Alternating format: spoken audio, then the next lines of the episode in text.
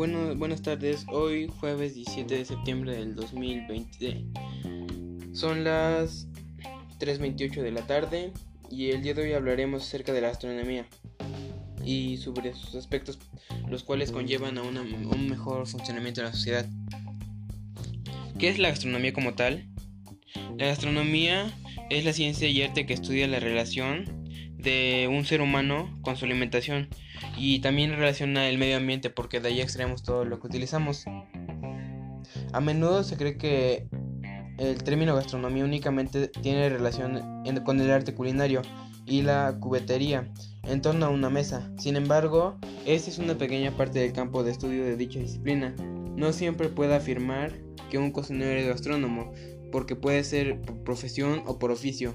la persona que solamente lo hace por oficio solamente se dedica a cocinar y hacer eso, pero un, un gastrónomo tiene que ser aquel que sabe todo acerca de la historia de la gastronomía.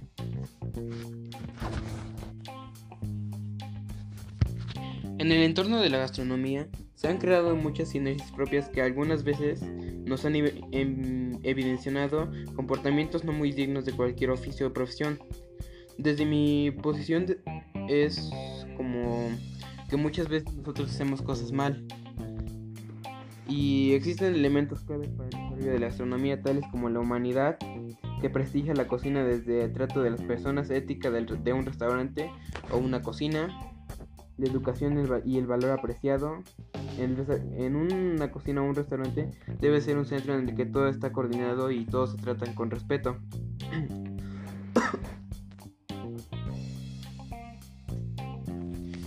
Otro punto importante es la colaboración con el entorno.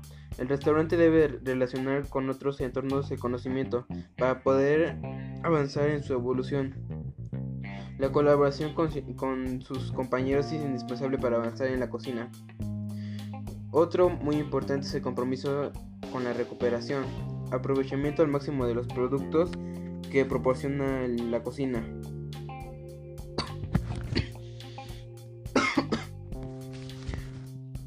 También está el compromiso con los productores y proveedores.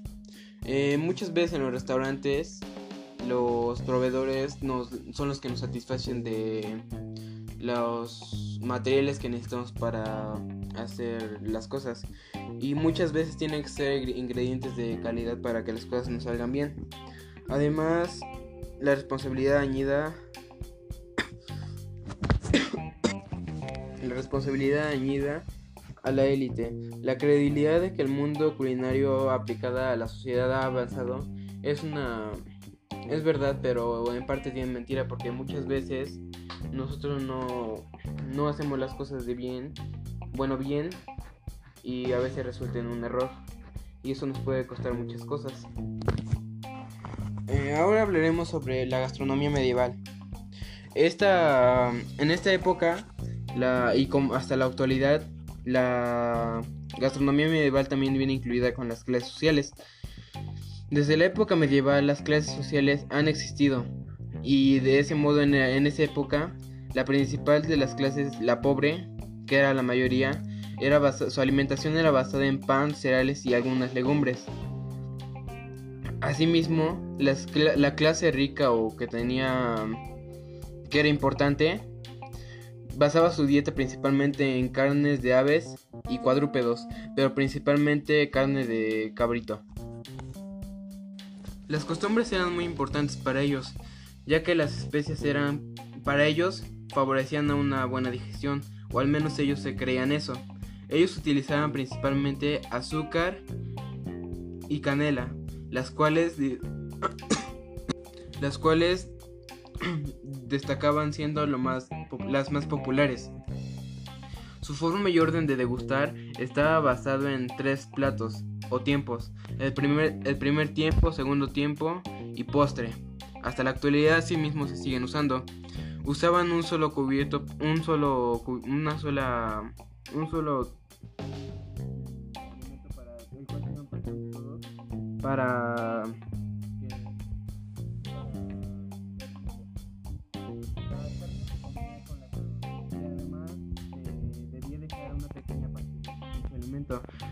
en, un, en muestra de educación.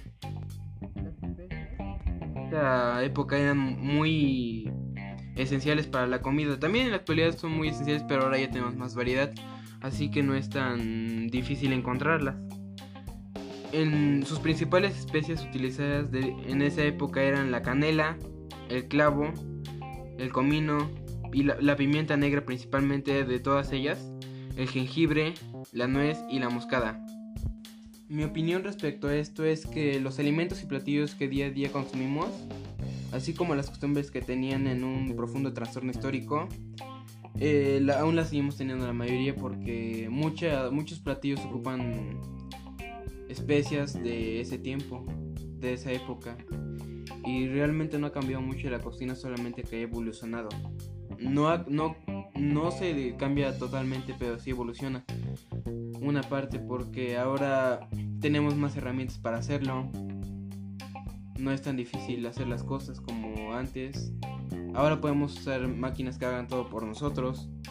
Realmente la cocina en la Edad Media era un poco más complicada ya que satisfacer las necesidades era un poco era la prioridad de todos, pero también era difícil hacerlo.